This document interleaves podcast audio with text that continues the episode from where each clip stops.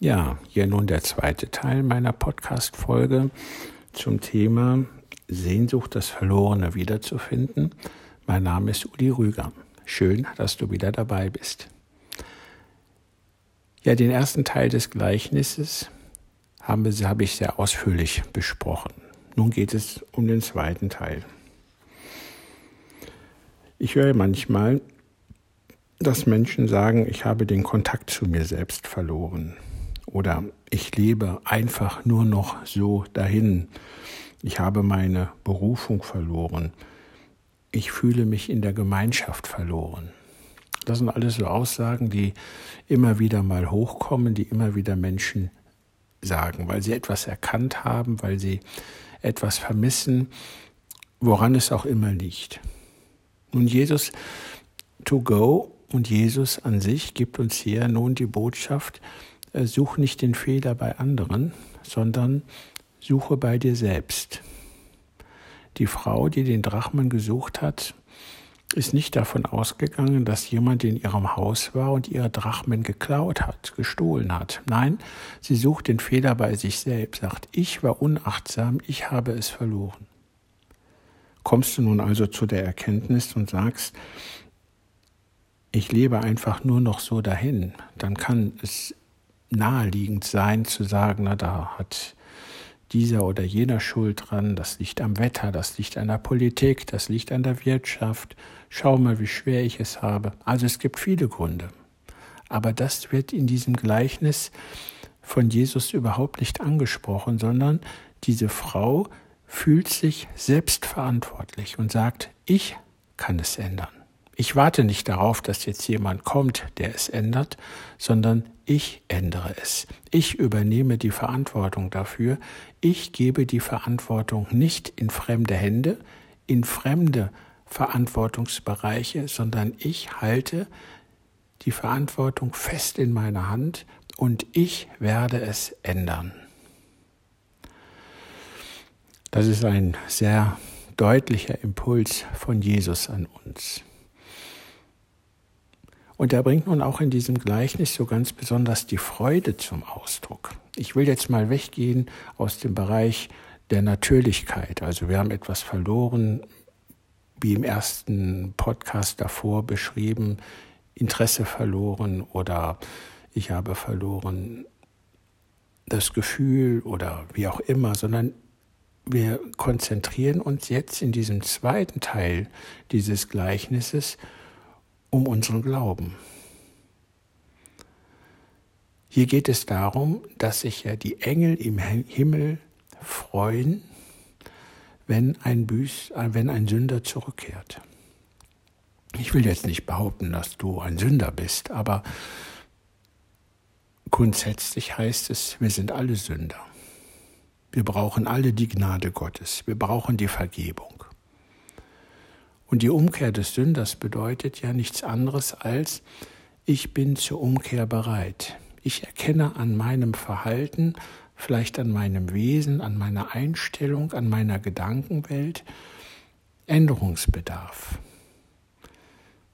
Vielleicht bin ich enttäuscht von Gott. Er hat Wünsche nicht erfüllt. Wie oft habe ich ihn um etwas gebeten? Wie oft habe ich um Gesundheit gerungen? Habe ihm Versprechungen gemacht. Wenn du mich wieder gesund machst, dann mache ich dieses und jenes. Und ich bin auch völlig bereit, das einzusetzen und umzusetzen. Ich will hier keinen Kuhhandel. Ich bitte Gott darum, ändere doch meinen Gesundheitszustand. Oder ich bitte ihn darum und hilf mir doch, dass ich aus dieser wirtschaftlichen Not herauskomme. Hilf mir doch, dass ich mit meinen Kindern zurechtkomme, dass ich wieder Zugang zu ihnen finde. Hilf mir doch, dass ich wieder Freude habe in einem Gottesdienst, dass ich wieder Freude daran habe, mich mit dem zu beschäftigen, was du mir versprochen hast, nämlich du hast mir versprochen, auf ewig bei dem Herrn zu sein, also auf ewig bei dir zu sein. Du hast mir versprochen, dass du wiederkommst und dass du die Seinen zu dir nimmst ich möchte wieder in diese Freude hineinkommen. Ich will mich wieder damit beschäftigen. Ich will dieses Thema wieder so richtig ernst nehmen. So der Glaube an dich, Jesus Christus, das soll wieder mit neuem Leben gefüllt werden. Und dazu bin ich auch bereit, dieses oder jenes in meinem Leben zu ändern. Ich will, will, mir wieder mehr Zeit dafür nehmen. Ich will wieder mehr Raum dafür nehmen.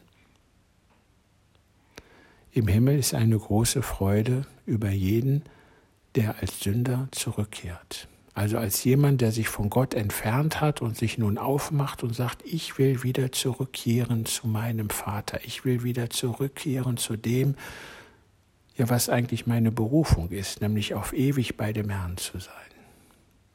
Einzukehren in die Wohnung, die Jesus mir bereitet hat. Jesus to go. Also in dem zweiten Teil dieses ja sehr einfachen Gleichnisses wird uns das noch einmal sehr deutlich gemacht. Schau mal. Es gibt ein natürliches Leben, das ist begrenzt. Wie lang und wie alt du auch immer werden magst, aber eines Tages kommt die Zeit, da gehst du in den anderen Lebensbereich hinein und das ist der ewige Lebensbereich. Da sollst deine Seele, die unsterblich ist, immer leben. Und diese Seele, die soll bei Jesus sein. Also, bereite dich auch auf diese Zeit vor. Nimm dir auch da einiges vor. Sei auch da gründlich.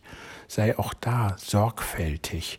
Sei auch da nachhaltig und kümmere dich um diese besondere Zeit. Und wenn du gesündigt hast, und das steht ja nun auch hier in diesem Gleichnis, dass die Engel große Freude haben über jeden Sünder, dann heißt das auch, du bist als Sünder nicht verurteilt, du bist als Sünder nicht verloren, sondern du kannst als Sünder zurückkehren. Und egal, was immer du auch für eine Sünde getan hast, durch das Opfer Jesu Christi ist Gott bereit, dir deine Sünden zu vergeben.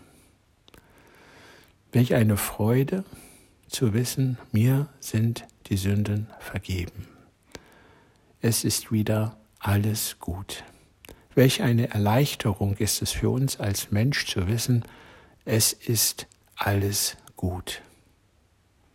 Ich wünsche dir, dass du häufig dieses besondere Erleben empfindest, erlebst, sei es nun in Gottesdiensten, sei es dabei, wenn du Sündenvergebung und Abendmahl erlebst, sei es in deiner besonderen Beziehung zu Gott, die du flehst, die du intensivierst, die tragbar ist. Ich wünsche dir das, zu erleben, diese wunderbaren Worte, aus dem Glauben herausgesprochen, dir sind deine Sünden vergeben. Und stell dir dann die Freude vor im Himmel, so wie es Jesus hier in diesem Gleichnis beschreibt.